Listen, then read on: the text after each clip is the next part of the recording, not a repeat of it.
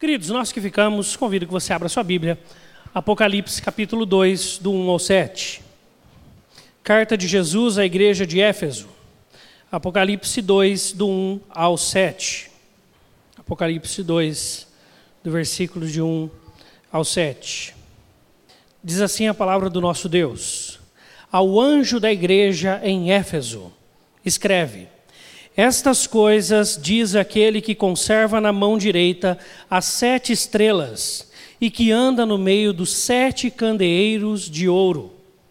Conheço as tuas obras, tanto o teu labor como a tua perseverança, e que não podes suportar homens maus, e que puseste à prova os que a si mesmos se declaram apóstolos e não são, e os achastes mentirosos e tens perseverança, e suportastes provas por causa do meu nome, e não te deixaste esmorecer. Tenho, porém, contra ti que abandonaste o teu primeiro amor. Lembra-te, pois, de onde caíste, arrepende-te e volta à prática das primeiras obras, e se não, venho a ti e moverei do seu lugar o teu candeeiro, caso não te arrependas. Tens, contudo, a teu favor, que odeias as obras dos Nicolaítas, as quais eu também odeio. Quem tem ouvidos, ouça o que o Espírito diz às igrejas.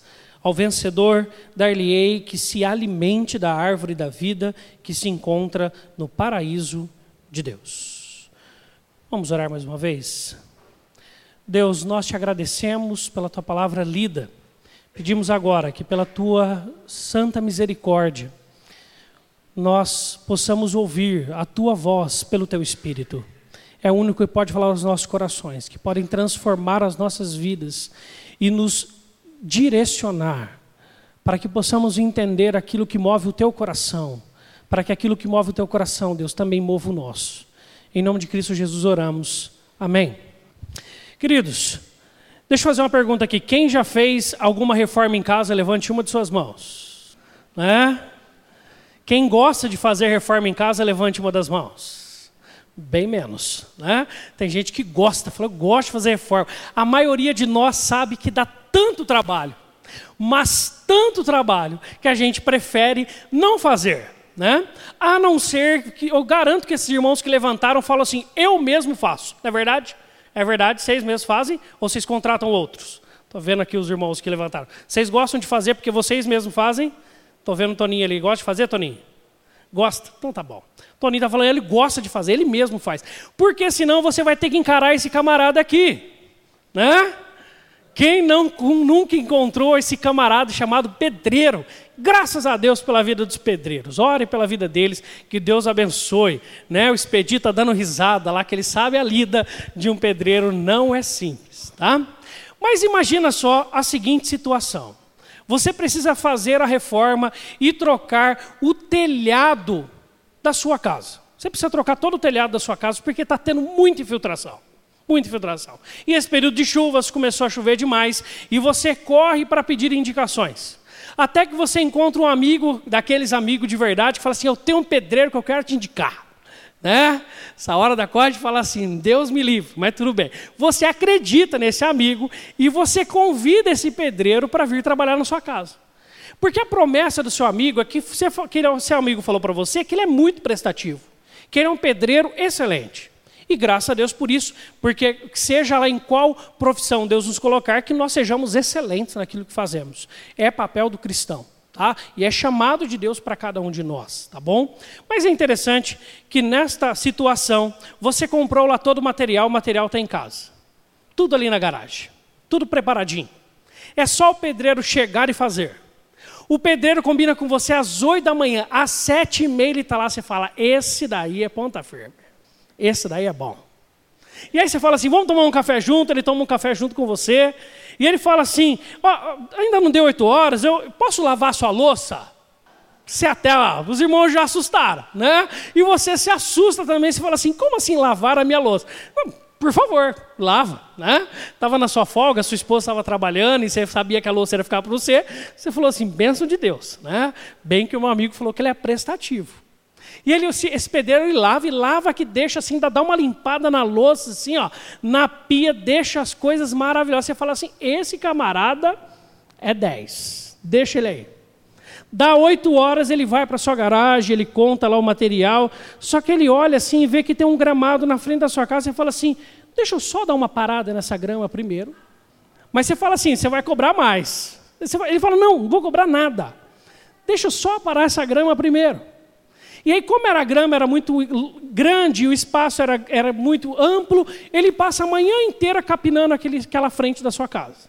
Você fala: olha, eu estou ganhando coisas com esse rapaz. Né? Que bênção de pedreiro. E aí esse pedreiro pega e fala assim: rapaz, tá no meu carro aí uma lata de tinta, eu estou vendo esse muro seu aqui. Deixa eu dar uma, deixa eu dar uma, sobrou da outra obra, não cobro nada, só vou dar uma mão de tinta aqui no seu muro. Você fala, faz. E ele passa a tarde, e no fim da tarde ele fala assim: amanhã a gente começa aí o trabalho. E ele vai embora. No outro dia ele chega, às sete e meia da manhã, cafezinho, lava a sua louça, né? quase que virando um padrão do, do, do esquema de vocês dois. E aí daqui a pouco ele pega e fala assim: rapaz, é, eu gosto muito de organização, me desculpa reparar, mas eu vi que sua sala estava muito desorganizada. Posso dar um tapinha ali na sala? E aí você fala assim, vai lá. E ele organiza a sua sala. Aí quando você pisca, ele já está no quarto organizando, já está no outro ajeitando e, e por aí vai. E ele passa a manhã arrumando a sua casa. Aí de tarde dá aquela pancadinha de chuva, cai um pouco de água dentro de casa de novo, você fala, ó, corre lá, vamos ajeitar lá a questão do telhado, porque é, é muito importante para mim. Ele fala, claro, ele vai lá, conta de novo o material, fala, ó, você tem o um material inteiro aqui. Mas, mas espera aí, espera aí. Né? Não tem como você fazer o telhado se a gente não der mais uma, lá, mais uma mão de tinta aqui na garagem. Vamos ajeitar primeiro essa mão de tinta. Aí ele passa a mão de tinta na garagem, já emenda na, no, no, muro lateral, já emenda na frente da casa, aí vê que a sua janela está com problema, e ele começa a fazer um tanto de coisas. E assim ele vai na terça, na quarta, na quinta, na sexta, e só chovendo dentro da sua casa. Só chovendo dentro da sua casa. Duas semanas depois, ele ajeitando tudo que precisa ajeitar para você, menos o telhado. Por mais maravilhoso que seja tudo que ele fez, sua paciência se esgota, porque você chega e fala assim: tudo bem, amigo, me perdoe, eu sei que você está fazendo isso, você não está cobrando um real meu, mas já estou umas duas semanas que está encharcando tudo dentro de casa, eu já perdi até minha televisão por causa disso, eu preciso que você troque o telhado. E aí ele vira para você e fala assim: ó, choveu tanto que cresceu a grama de novo, posso capinar? E aí você fala assim, querido, obrigado, eu te agradeço, eu vou contratar um outro que possa fazer o trabalho aqui para mim. E aí você manda ele embora.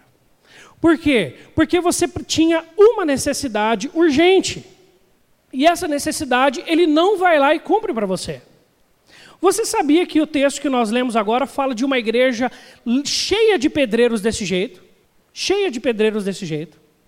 E é isso que Jesus fala com essa igreja.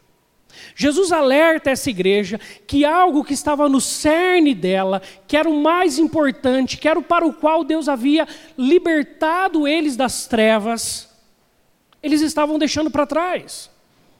E por isso que Jesus, quando escreve a igreja de Éfeso, ele faz inúmeras declarações positivas sobre essa igreja. Se você reparar e você olhar para o texto, você vai ver essa lista aqui de coisas.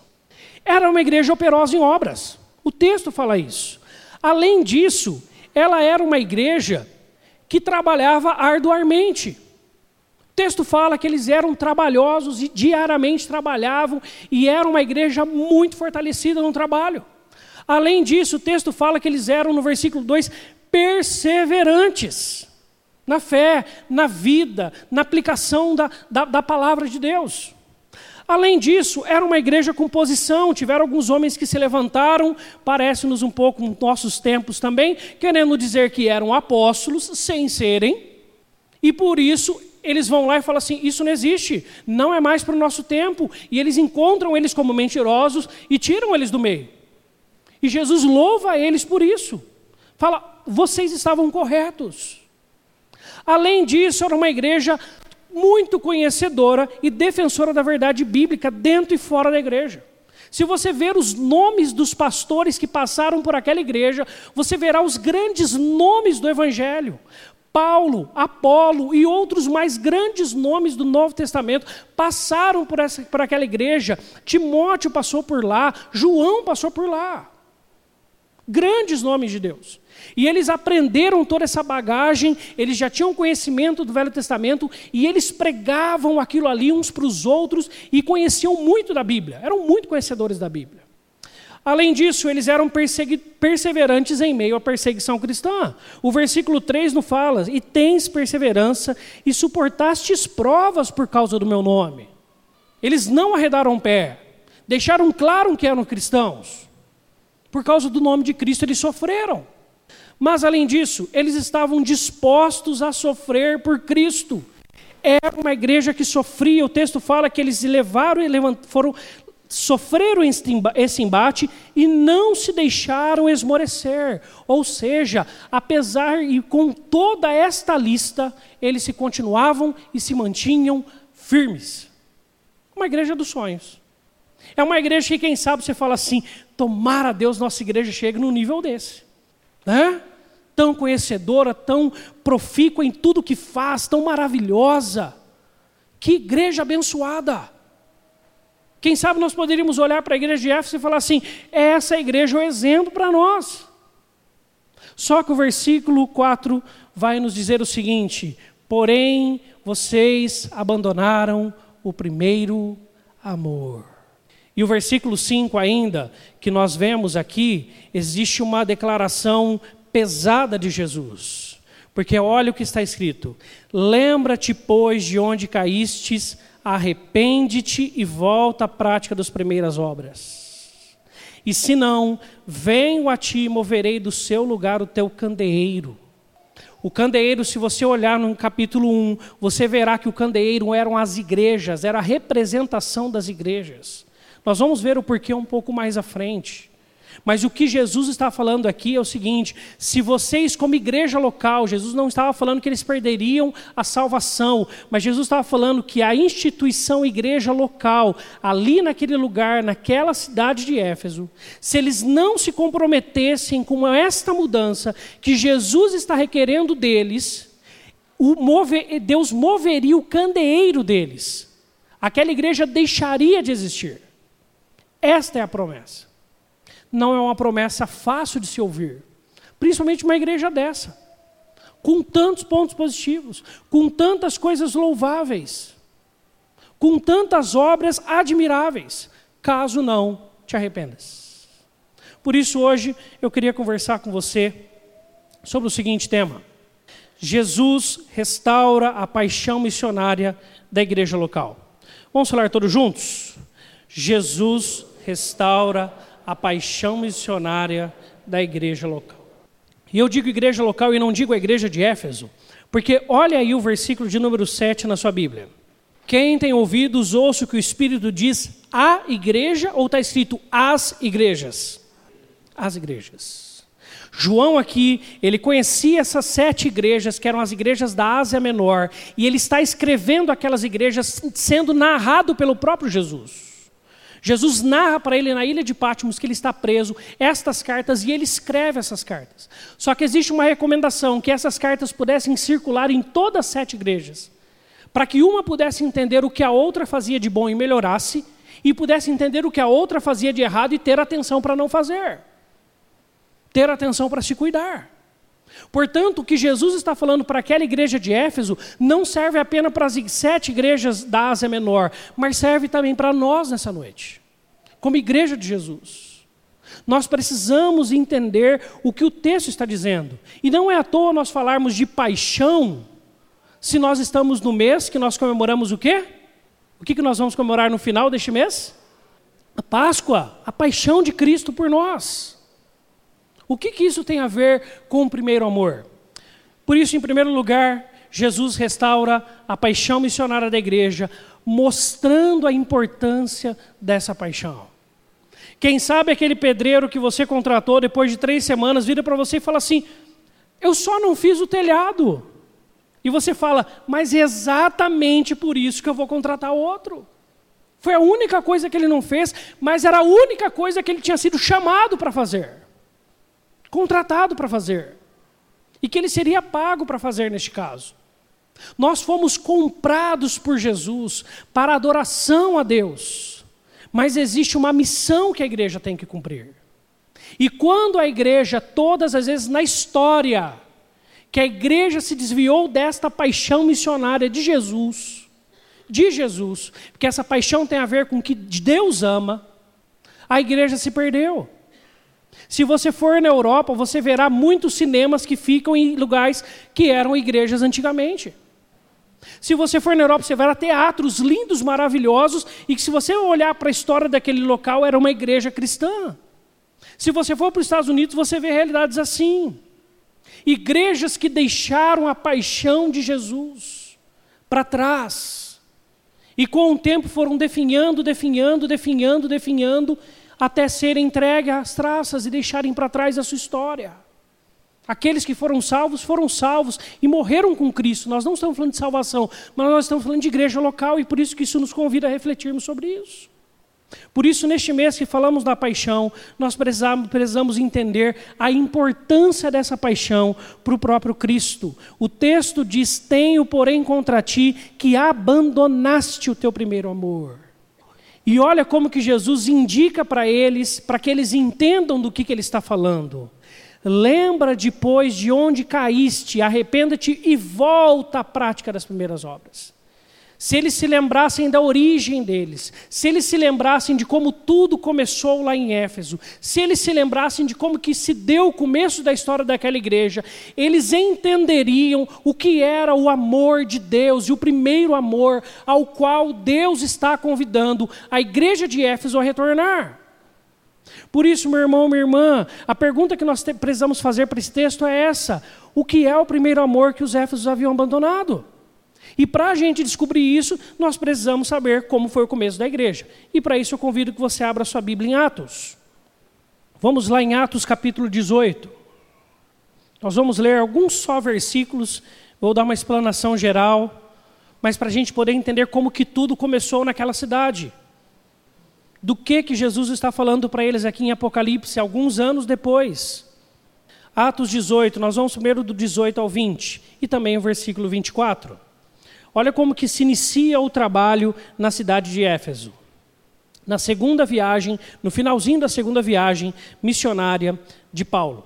Capítulo 18, do 18 ao 20. Diz assim a palavra de Deus: Mas Paulo, havendo permanecido ali ainda muitos dias, por fim, despedindo-se dos irmãos, navegou para a Síria, levando em sua companhia Priscila e Áquila depois de ter raspado a cabeça em Sencreia, porque tomara voto. Chegados a Éfeso, deixou-os ali. Ele, porém, entrando na sinagoga, pregava aos judeus, rogando ele, rogando-lhe eles que permanecesse ali mais algum tempo, não acedeu. Paulo vai até Éfeso pela primeira vez, entra na sinagoga num sábado, prega sobre Jesus ali e tem na sua companhia o casal muito famoso no Novo Testamento, Priscila e Áquila. E Priscila vai na frente aqui porque ela era quem tomava a frente no evangelho, na pregação. Talvez Áquila se dependia mais ao trabalho e Priscila à pregação, mas este casal fica ali na cidade de Éfeso para proclamar o evangelho naquela cidade. E Paulo volta para Antioquia. Depois que Paulo vai voltar para Antioquia, capítulo 18, ainda o versículo 24. Nesse meio tempo, chegou a Éfeso um judeu natural de Alexandria, chamado Apolo, homem eloquente e poderoso nas Escrituras. Enquanto Paulo está se dirigindo para Antioquia para retornar para sua terceira viagem, e chega na cidade de Éfeso Apolo, um homem que havia se convertido em Jesus, não tinha ouvido sobre o Espírito Santo ainda, só sobre o batismo de João Batista, por isso que em Paulo capítulo 19 vai precisar tratar sobre isso no começo com eles, explicar a realidade do Espírito, mas chega um homem que prega sobre Jesus agora. Então agora nós temos três grandes personagens, Priscila, Áquila e Apolo, pregando e ensinando aqueles irmãos lá na sinagoga, judeus, sobre que o Messias prometido ao povo de Israel havia vindo, era Jesus. Já tinha chegado, morrido, ressuscitado, estava junto ao Pai. Mas no capítulo 19 ainda, versículo 8 ao 10, depois que Paulo retorna, agora para Éfeso em sua terceira viagem missionária. O texto nos diz: durante três meses, Paulo frequentou a sinagoga, onde falava ousadamente, dissertando e persuadindo com respeito ao reino de Deus. Visto que alguns deles se mostraram emperdenidos e descrentes, falando mal do caminho de Jesus, né, seria, diante da multidão, Paulo, apartando-se deles, separou os discípulos, passando a discorrer diariamente na escola de Tirano. Durou isso por espaço de dois anos, dando ensejo, ou seja, oportunidade, a que todos os habitantes da Ásia, aqui Ásia Menor, ouvissem a palavra do Senhor, tanto judeus como gregos. Aqui nós já temos ótimas dicas sobre quais eram essas primeiras obras da igreja de Éfeso. Paulo passa três meses ali na sinagoga, discorrendo todo sábado, falando sobre Jesus, ensinando a verdade do reino de Deus, falando do Evangelho. Mas acontece que aquele grupo que está ali, eles começam a se incomodar e a ter algumas crises com Paulo. E aí começam a, a criticá-lo tanto que ele não se, não se recua, ao contrário, ele sai da sinagoga ele pega aqueles que já haviam aceitado a Jesus, leva eles para a escola de tirano, e não agora que só aos sábados, mas todos os dias, o texto nos afirma, todos os dias. Faz um discipulado, uma escola ali de teologia, de ensino da palavra de Deus diária ali. Todos os dias eles ensinam. E Éfeso é o maior porto daquela região, é o porto mais forte de toda a Ásia naquele instante. Portanto, as pessoas que passavam por Éfeso, elas iam para todas as outras cidades. Então as pessoas passavam um tempo ali, ouviam sobre o evangelho de Jesus na escola de Tirano, passavam um tempo aprendendo enquanto estavam negociando. Quando voltavam para suas cidades, levavam o evangelho e pregavam para os seus familiares e família, amigos lá. Depois eles voltavam, aprendiam mais e voltavam pregando. E tanto que o texto diz que em dois anos todos os habitantes, claro que aqui é um termo genérico, mas quer dizer que toda a Ásia Menor teve contato com o Evangelho de Jesus. Com o Evangelho de Jesus. A partir desse centro missionário, de envio de missionários, chamado Escola de Tirano. Paulo ensinava aquele grupo e aquele grupo saía a pregar o evangelho, voltava, ensinava, eles saíam pregar o evangelho, voltava, ensinava, eles saíam pregar o evangelho ainda o capítulo 19, do 17 ao 20, para a gente entender alguns outros desenrolares dessa história. E saber o impacto que isso dá na cidade e na região. Versículo 17: Depois de muitos ouvirem sobre o Evangelho, o texto nos afirma: chegou este fato ao conhecimento de todos, assim judeus como gregos, habitantes de Éfeso. Veio temor sobre todos eles, e o nome do Senhor Jesus era engrandecido. Muitos dos que creram, preste atenção, vieram confessando e denunciando publicamente as suas próprias faltas, isso é avivamento. Também muitos dos que haviam praticado artes mágicas, reunindo seus livros, os queimaram diante de todos. Calculados os seus preços, achou-se que, o, que montavam a 50 mil denários. Assim a palavra do Senhor crescia e se fortalecia poderosamente. Denário era o salário de um dia de trabalho de alguém. 50 mil dias de trabalho era o valor total dos livros que foram queimados naquela ocasião. Pela pregação do Evangelho, pela libertação daquelas pessoas em relação ao Evangelho. Elas não precisavam mais daquelas coisas. Elas não precisavam de outras forças mágicas. Eles tinham Jesus em suas vidas agora. E isso trouxe um impacto tão profundo e tão grande na vida daquela cidade, que o texto nos afirma que montavam a 50 mil denários. A quantidade de livros, a gente não consegue nem imaginar quantos livros estavam ali. O que a gente pode entender é o poder do impacto do Evangelho na vida daquela região e quantos se convertem ali. E a gente começa a entender um pouco sobre as primeiras obras. Além disso, o versículo 20, versículo, capítulo, capítulo 20, versículo 1. Lá em Éfeso existia o templo da grande Diana. E aquilo de muitas pessoas se converterem tira pessoas desse templo e tira também um pouco dos negócios desse templo.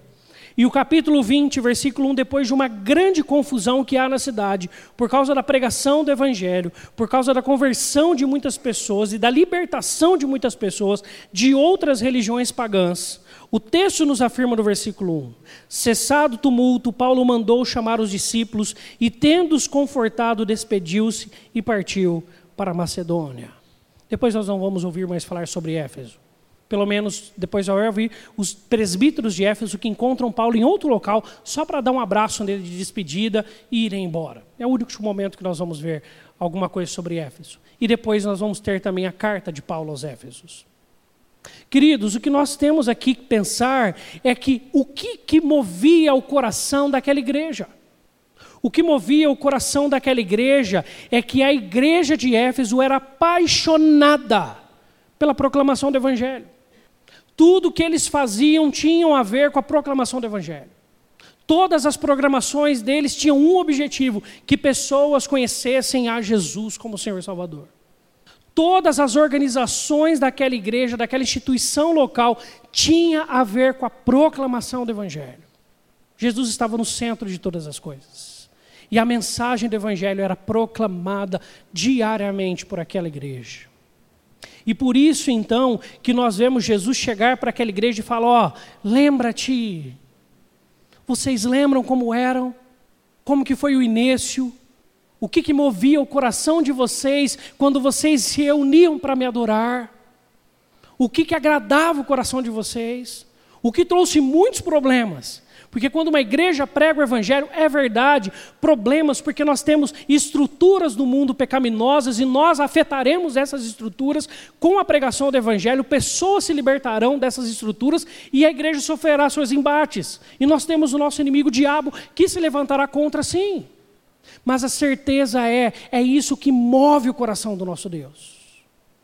Não é à toa que nós lemos o que lemos antes do momento de louvor, porque Deus amou o mundo de tal maneira, de tal maneira. Eu acho que João, talvez, fico eu a imaginar, quando ele estava escrevendo sobre o amor de Deus expresso em Jesus naquela cruz, ele fica escrevendo aqui, porque Deus amou o mundo muito. Ele fala, não, muito é pouco. Ah, porque Deus amou o mundo e quem sabe, eu fico tentando imaginar, ele tentando achar uma palavra que encaixasse melhor ali para expressar o tamanho do amor de Deus, ele não acha, ele fala assim, de tal maneira, ele, ele, ele fala assim, é, é grande demais, não dá para a gente medir. É um amor que está disposto a entregar tudo, ao ponto do Filho de Deus deixar os céus, se encarnar como um ser humano, tornar-se carne, como eu e você. E neste processo, viver uma vida para nossa redenção, para nos representar diante do Pai, como tudo que nós cantamos nesta noite. É o que move o coração de Deus, é o que moveu o coração de Deus, é o que ainda move o coração de Deus. É o que faz sentido para todas as coisas. E se não tiver isso como centro, como motor propulsor, todas as outras coisas vão ter problemas. É isso que Jesus está ensinando naquela igreja. Voltem à prática das primeiras obras. Senão vocês vão se perder. E o candeeiro de vocês será removido, quase que naturalmente, mas serei eu quem estarei removendo. Volta à prática das primeiras obras. Por isso, meu irmão, minha irmã, nós precisamos entender a importância dessa paixão para o nosso Senhor Jesus. E se Ele é Senhor e dono da sua igreja, da nossa igreja local, da igreja dele nesta terra, nós temos que estar com o nosso coração direcionado àquilo que está no coração do nosso Pai. Senão nós nos perdemos. Senão nós vamos nos preocupar com coisas que Deus não pediu para nós nos preocuparmos. Por melhores que sejam as nossas atitudes, por melhor que seja a nossa teologia, por melhor que sejam as nossas práticas, por mais linda que seja o nosso espaço, por mais nobre que sejam as nossas ações. Se nós não entendermos o para que fazemos todas essas coisas, e não tivermos isso com clareza em nossas mentes, a promessa também serve para nós. Talvez não na nossa geração, mas quem sabe daqui duas, três, quatro gerações. Jesus restaura a paixão missionária da igreja local. Em segundo lugar, e esta paixão deve conduzir então o ser da igreja. É interessante que quando a gente olha aqui para a apresentação de Jesus, em todas as sete cartas, as sete igrejas, Jesus ele se apresenta às igrejas de maneira diferente. E a apresentação de Jesus já dá uma boa dica àquela igreja, o que, que ele quer transmitir àquele grupo, àquela comunidade, especialmente. Olha aí no versículo de número 1, o como que Jesus se apresenta àquela igreja. Estas coisas diz aquele que conserva na mão, está na mão dele, à direita, as sete estrelas, e que anda no meio dos sete candeeiros de ouro. Conserva na mão, ou seja, está na mão dele. É ele quem cuida, é ele quem mantém, é ele quem sustenta. Mas existe uma outra realidade aqui também, que anda no meio dos sete candeeiros de ouro. Eu falei que eu explicaria o que significa os candeeiros. Candeeiro, qualquer judeu entenderia com facilidade o que Jesus está dizendo aqui. Mas nós, como não temos essa cultura, não tivemos um período lá sacrificando animais ou tivemos essa vivência, nós talvez tenhamos um pouco de dificuldade para entender a função do candeeiro no templo ou no tabernáculo, no Antigo Testamento. Candeeiro era uma peça de ouro que tinha sete pontas e nela tinha velas, tinha espaços de luz, onde aquelas velas, aqueles espaços de luz, aquele sistema de luz que era utilizado, ele iluminava o ambiente. Por quê?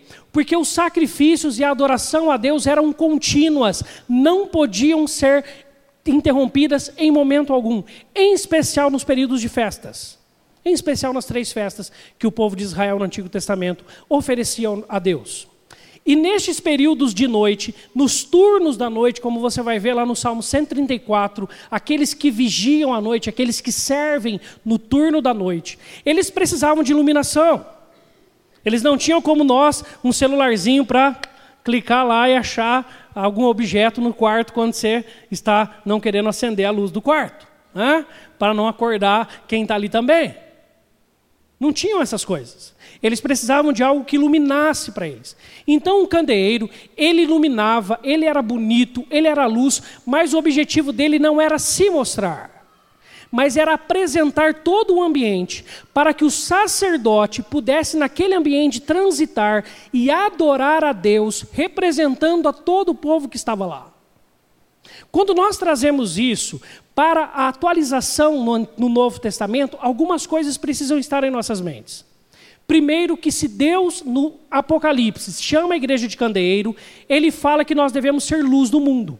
É isso que Jesus já tinha falado. Tá? É a mesma expressão.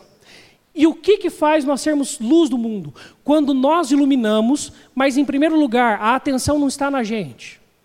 Então, se a paixão de Deus deve conduzir o ser da igreja, nos ministérios, por exemplo, no seu ministério, você nunca deve estar preocupado com atenção para você. Nessa semana, terça e quinta, Deus quis nos falar sobre isso. Quem estava aqui, Deus conduziu nesse sentido. Não é para nos mostrar, é para mostrar algo muito maior. A adoração, o próprio espaço de adoração, ou seja, iluminar a Cristo. Por isso que ele anda no meio dos sete candeeiros, porque ele é iluminado, ele é apresentado, ele é mostrado pelo candeeiro. E esta é a função da igreja.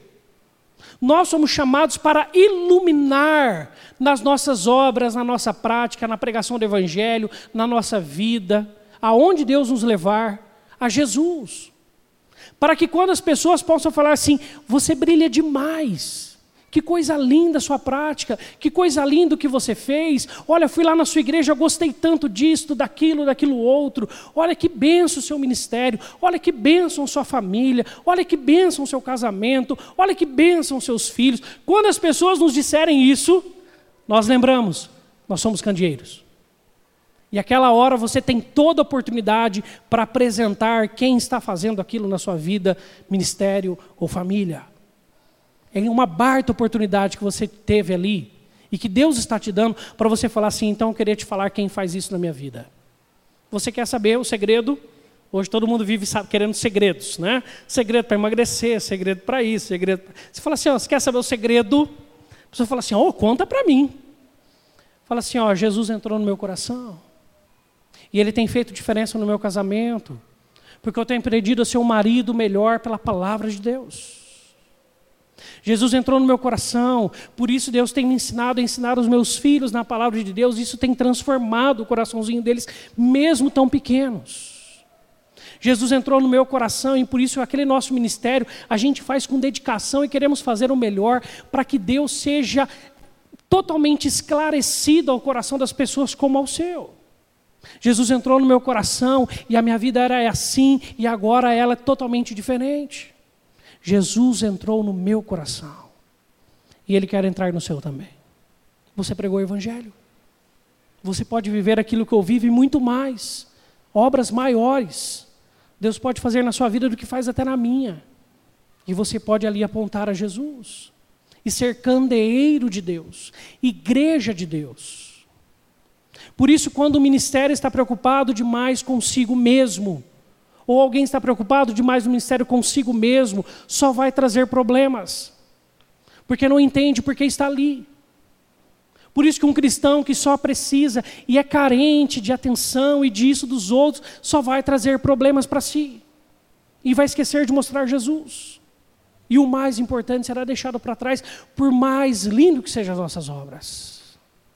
Por isso, meu irmão, esta paixão deve conduzir o ser nosso como igreja. Até porque a gente tem que entender essa verdade. A igreja não faz missão. Ela é missão por muito tempo e de forma muito saudável, acredito eu, porque foi necessário.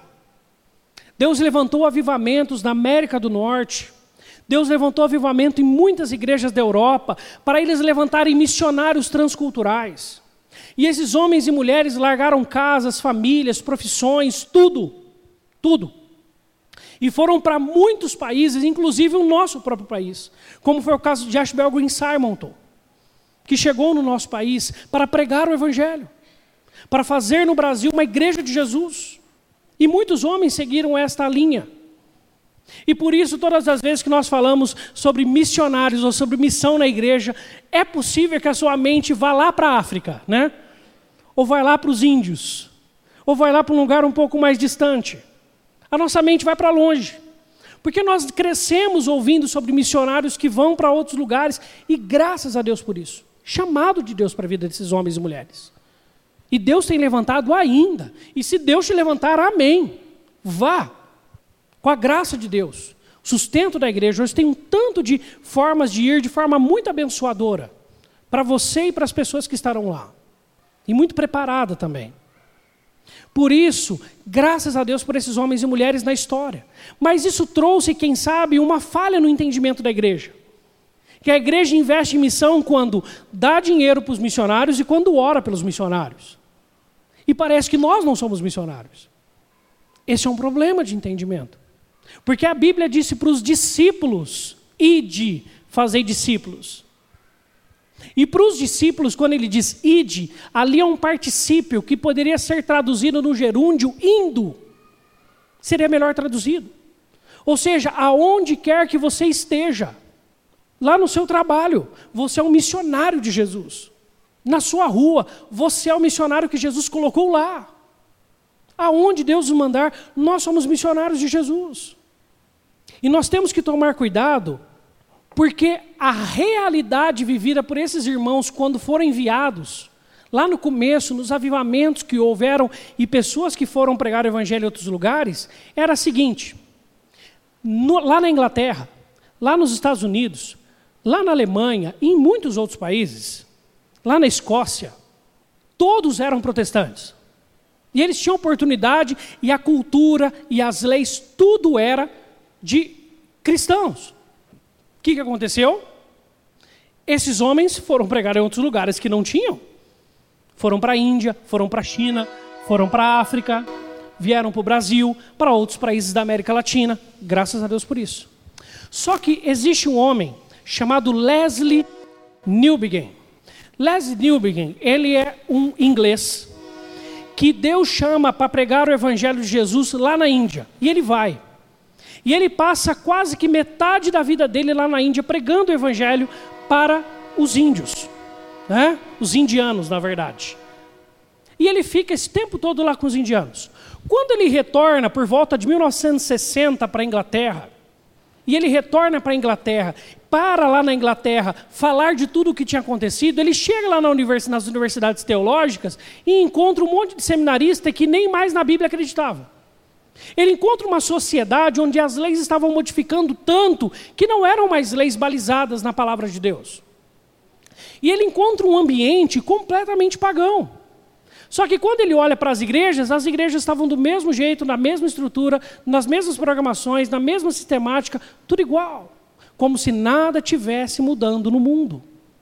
E então ele escreve vários livros falando de como que a sociedade tinha mudado, que nós tínhamos que estar atentos, que sim, numa época anterior, as pessoas e a vida das pessoas dentro e fora da igreja tinham o mesmo sistema, eles ouviam sobre Jesus, eles eram convertidos, mas agora o mundo estava mudando.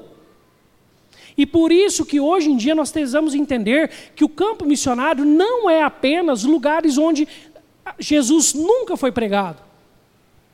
Mas aqui mesmo em Hortolândia existem muitas pessoas que nunca ouviram falar sobre Jesus, pelo menos como a Bíblia prega. Nunca ouviram o evangelho verdadeiro. Jovens e adolescentes, se você perguntar para os nossos adolescentes, você vai se assustar. Para você saber como que é a realidade hoje das escolas.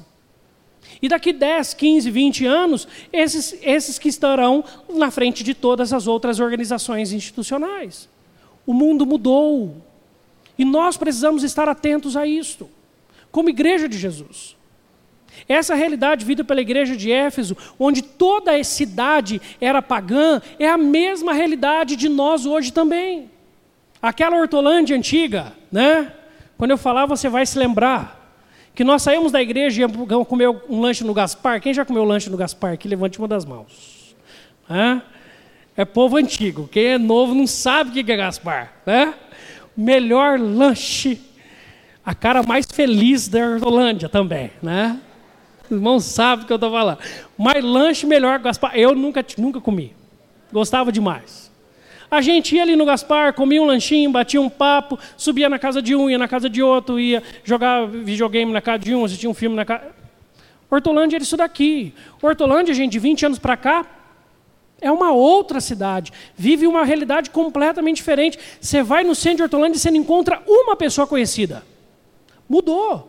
É outra cidade. Se você olhar aqui para a igreja, tem muita gente que não vivia em Hortolândia e agora vive está aqui com a gente. E você não sabe da história, você não conhece muito quem é, quem não é, o que aconteceu, o que não aconteceu. E graças a Deus que estão aqui, que venham mais. Mas nós temos que entender que a cidade mudou, que a vida das pessoas mudou, que a prioridade das pessoas mudou e que são pessoas completamente distantes do Evangelho, tanto quanto qualquer país longínquo do Evangelho, como a China, a Índia, a África e, e outros países mais. E nós precisamos então nos engajar de novo nessa missão. A igreja não faz missão. A gente não deve fazer um congresso missionário aqui na igreja. Não acredito que seja esse o caminho. A gente não precisa ter uma equipe de missão, uma equipe de evangelismo. A gente não precisa disso. A gente precisa que todos nós aqui, e nós estamos hoje aproximadamente com umas 95 pessoas aqui na minha frente, se 95 pessoas entenderem que são missionários de Jesus e pregar o evangelho nesse ano para duas pessoas até o fim do ano, quantas pessoas não ouvirão de Jesus? E eu estou falando de números irrisórios. Por isso, meu irmão, a gente tem que entender que tudo que fazemos deve ser missão, até porque quando a gente olha para a igreja de Éfeso, só que a partir do texto que nós lemos em Atos, a gente vai ver algumas verdades. Ela era uma igreja operosa em obras, como a igreja de Apocalipse? Era. Mas eles cuidavam dos enfermos e fracos e dos anunciavam o evangelho. Se você olhar para Atos, eles eram uma igreja que trabalhava arduamente, mas eram os discípulos que estudavam diariamente com Paulo para falarem do evangelho. Eles eram perseverantes e corajosos, eles iam pelas cidades da Ásia Menor para convidar as pessoas para ouvir o Evangelho de Jesus, e assim muitos se reuniam a eles. Eles tinham posição e queriam descobrir a verdade de Deus para transmitir com fidelidade e posicionamento o Evangelho. Eles eram conhecedores e defensores da verdade bíblica dentro e fora da igreja, porque eles não cederam à pressão dos judeus, mudaram para a, escola de Tirano, e preferiram mudar o lugar de suas reuniões a deixarem de ouvir e falar sobre Jesus. Eles eram perseverantes em meio à perseguição cristã, eles se mantiveram firmes contra a acusação dos de fora, sem abrirem mão do Evangelho. Eles eram dispostos a sofrer por Cristo como eles sofrem naquela cidade, sem deixarem o Evangelho para trás. E eles eram, mesmo assim, se mantinham firmes no Evangelho do Senhor Jesus Cristo. Deu para entender? Então, o que deve ser o desafio hoje para a SAF da igreja? Pensar para si mesma o seguinte: como nós podemos fazer para pregar o Evangelho em todas as nossas reuniões? E a SAF começa a pensar assim: qual que é o melhor dia para reunir? Ah, como que a gente pode impactar as mulheres dessa cidade?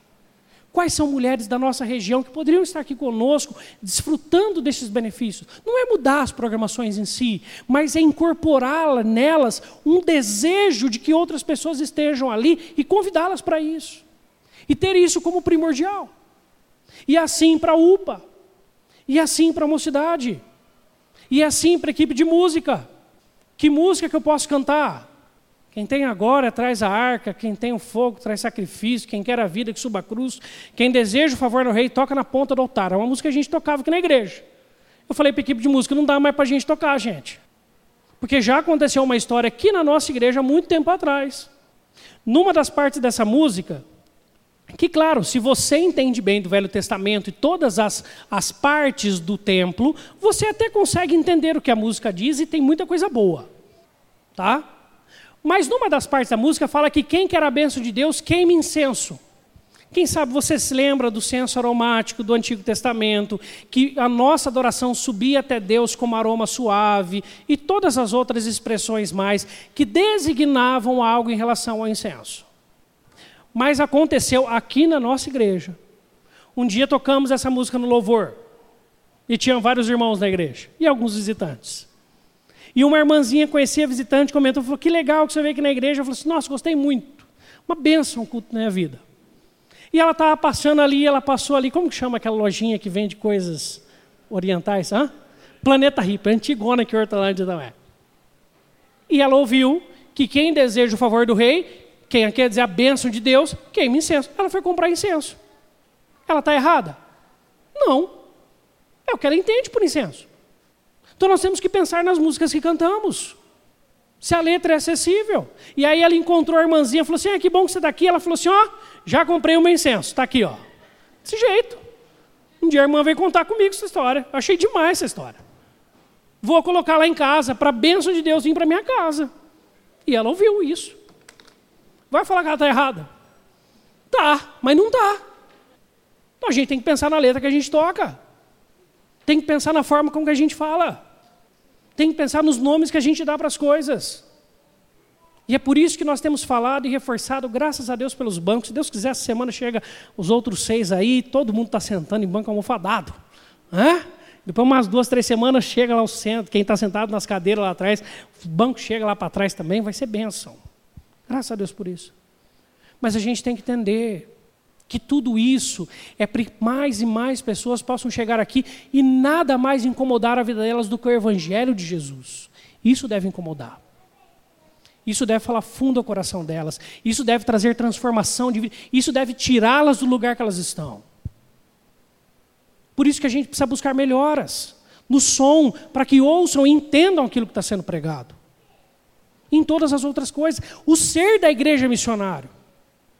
O ser da igreja é a missão de Jesus e de fazer discípulos. É isso que Jesus mandou a gente fazer. O resto que a gente fizer, graças a Deus por isso, mas tem que estar conectado a isto. Senão a gente perdeu o senso da missão. Perdeu o centro das coisas. Senão a gente está que nem um pedreiro, querendo fazer todas as outras coisas para Deus, menos o que Ele mandou fazer. Por isso, meu irmão, minha irmã, a pergunta que você deve fazer nessa noite é essa: onde a sua vida? Em primeiro lugar. Obrigado pela água. Às vezes você fala, eu não tenho ministério, ah, não tenho nada a ver com isso hoje, graças a Deus. Mas a pergunta para você, sua vida é uma vida que é direcionada para pregar o evangelho para alguém. Sabe como você faz isso? Começa a pensar o horário do seu almoço. Às vezes você encaixou o horário do almoço para estar tá bem com as crentes do serviço. Né? Bem com os crentes, que é, é povo de Deus. Amém por isso. Começa agora a organizar seu almoço para estar tá com os não crentes do serviço. Pede paciência para Deus para ouvir as bobeiras e para falar de Jesus para eles. Pronto. Muda o seu horário. Ajeite as coisas no seu serviço. Se abra para novas amizades. Se permita ser conhecido. Antes de entregar qualquer devocionário, antes de entregar qualquer coisa para a pessoa, primeiro se aproxime, seja alguém que seja próximo dessas pessoas. As pessoas hoje ouvem quem conhecem. Elas não estão mais preocupadas com instituições. A instituição não fala mais fundo ao coração das pessoas. Elas ouvem quem elas conhecem. Você quer ver? Você também é assim. Você pode assistir na televisão, assim, ó, passar uma, ver um papelzinho assim, faça tal dieta. Agora, se aquela sua amiga que fez e deu certo virar para você e falar assim, ó, faz essa dieta que dá certo, no outro dia você começa. É assim. Nós também somos assim. Nós acreditamos em pessoas. E por isso que a nossa vida precisa ser trabalhada na santidade. Por isso que nós precisamos ser exemplos de vida, para que a nossa vida ilumine a Cristo Jesus e não a nós. Esta paixão deve conduzir o ser da igreja. A apresentação de Jesus, então, mostra que uma igreja segundo o coração dele não se esquece do mais importante, brilhar Cristo para o mundo todo ver. E por isso insere o Evangelho como motor propulsor de todas as suas atividades. Para a gente poder terminar. O Senhorzinho, uma igreja na Europa. É uma história que eu vi há muito tempo. Eu não sei se é verdade, se de fato aconteceu. Mas eu não duvido. Eu não duvido Diz que um jovem vai estudar nos Estados Unidos e ele passa lá, depois consegue um trabalho, passa muito tempo lá. E depois de muito tempo ele retorna para a cidade dele na Europa. E aí não teve tempo muito de contactar a família, era um período que não tinha tanta facilidade de comunicação. E aí ele chega e ele quer visitar a igreja dele. E ele encontra o senhorzinho na, lá na, na cidade. E ele fala assim: rapaz, eu passei na frente da igreja lá, estava assim, teatro. O que, que é isso? a igreja está fazendo programações, o que está acontecendo? Ele falou assim, não tem mais a nossa igreja. Eu falei assim, como assim não tem mais a nossa igreja? Aí o senhorzinho falou assim, eu lembro até hoje, um pouco depois que você foi lá para os Estados Unidos. Quando o pastor chegou para a gente falou assim, gente, graças a Deus a gente cresceu. Graças a Deus a gente tem bastante gente. A gente precisa mais se preocupar que Deus continue nos abençoando. Quando a igreja se satisfaz, quando a igreja acha que a missão dela acabou, a missão dela acabou. Então ela não precisa mais estar aqui. Senão venho a ti e moverei do seu lugar o teu candeeiro. E muitas igrejas já viveram essa realidade na história do cristianismo. Igrejas que se desconectaram com a missão de Deus neste mundo. Deus está em missão no mundo. E Ele nos convida para participar dela. Porque Ele sustenta a igreja engajada na sua paixão. O convite do texto é ao arrependimento. Lembra-te, pois, de onde caíste e arrepende-se. Não se trata apenas de você falar assim, hoje à noite, ah, que legal, é verdade mesmo, ah, nós precisamos pregar mais o Evangelho. Eu preciso pregar mais o Evangelho. Ah, eu preciso me dedicar a falar do Evangelho. Não é consciência do erro. Arrependimento também não é remorso. Você está no seu coração, olha, estou ouvindo que eu tenho que pregar o evangelho para meu vizinho, já faz um ano e pouco, não preguei para ele ainda. Estou hum, com remorso. Ou tristeza. Arrependimento é mudança de vida. É você sair daqui se planejando para amanhã estar tá diferente. É você sair daqui para amanhã alguém possa ouvir de Jesus de você. É você desmarcar alguns compromissos seus com você e sua família para que outras pessoas ouçam de Jesus. É para que você tire um pouco do seu conforto para que outras pessoas possam receber o conforto da vida eterna. Mudança de vida. É para isso que Jesus nos convida. Lembra-te, pois, e arrepende-te, ou seja, volta, muda. Tem que ser diferente. Seus familiares, seus amigos, seus vizinhos, Hortolândia, o mundo precisa do Evangelho. Por que, que a Síria está como está? É apenas a faceta do pecado no coração do homem sendo demonstrado em suas últimas instâncias. Mas o pecado está em nós, em todas as pessoas que estão aí fora. E nós precisamos constantemente ouvir do Evangelho e sermos transformados em nossos pecados. Mas se estivéssemos lá, quem sabe faríamos pior. Por isso não adianta nós olharmos para o noticiário desse e apenas nos entristecermos e muito, vendo crianças serem mortas à toa. Porque também tem muitos homens e mulheres se matando hoje em dia, destruindo as suas vidas, porque são escravos dos seus pecados e precisam ser libertas pelo Evangelho de Jesus. O mesmo pecado que domina lá, domina aqui. O ser humano é mau. Ele não foi ensinado a ser mau.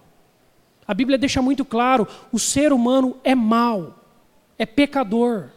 Se você olhar para a sua vida, você vai ver que talvez você seja um crente muito maduro e ainda assim você peca em coisas que precisavam ser mudadas hoje, não ontem.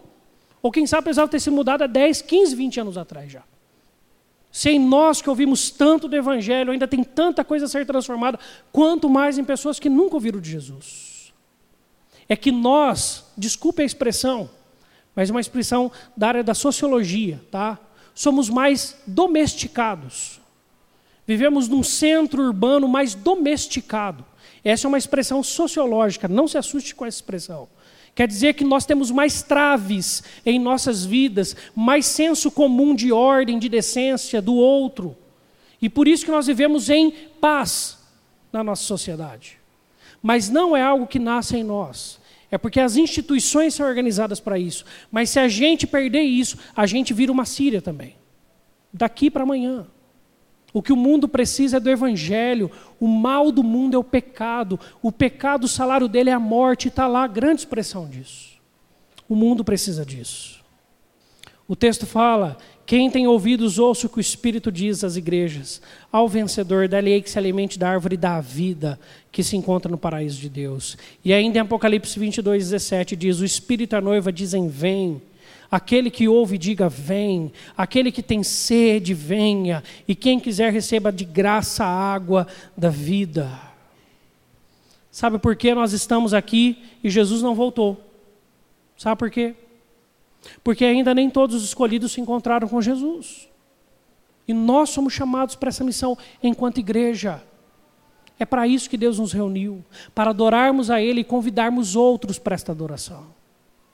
Assim sendo, Deus deseja restaurar em nossas vidas, ministérios e igreja, sua paixão pelos pecadores pois só estamos aqui porque um dia Deus levantou pessoas para pregarem sobre a sua paixão por nós, pela paixão de Deus por nós.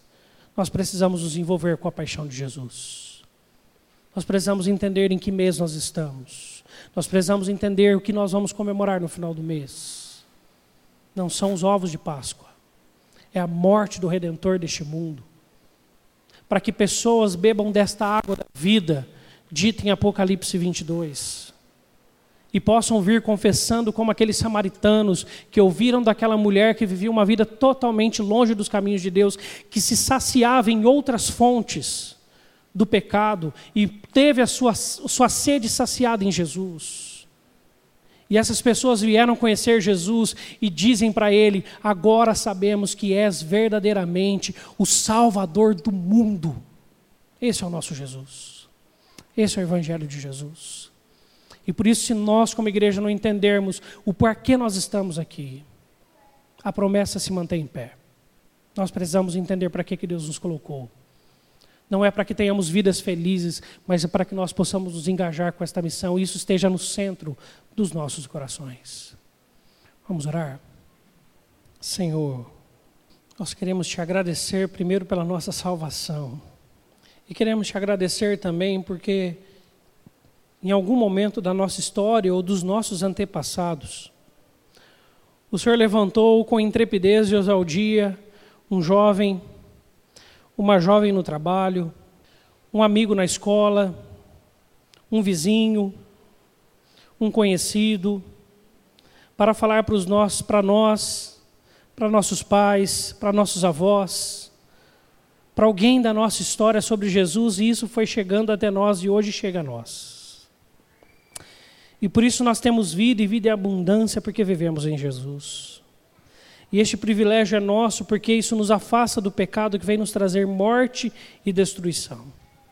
Deus, o que este mundo precisa é ouvir também desta mensagem, e o Senhor nos convida para, como igreja, nos engajarmos em tudo que somos e fazemos com a tua missão para que tudo que fazemos possa ter como cerne a pregação do teu evangelho aos nossos corações e ao coração de outros que precisam entender o quanto é maravilhoso andar contigo e como é abençoador viver ao teu lado.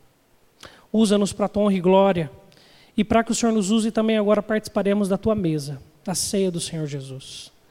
Que esta ceia, que este meio de graça que nós consagramos nesse instante, nesses elementos, possa nos alimentar e nos fortalecer para que nós possamos pregar o teu evangelho até a volta do Senhor, do teu filho Jesus sobre nós, e que isso seja o mais breve possível e que vivamos eternamente na tua presença e lá não haverá mais os problemas nem o pecado. Te agradecemos por isso e em nome de Cristo Jesus oramos. Amém.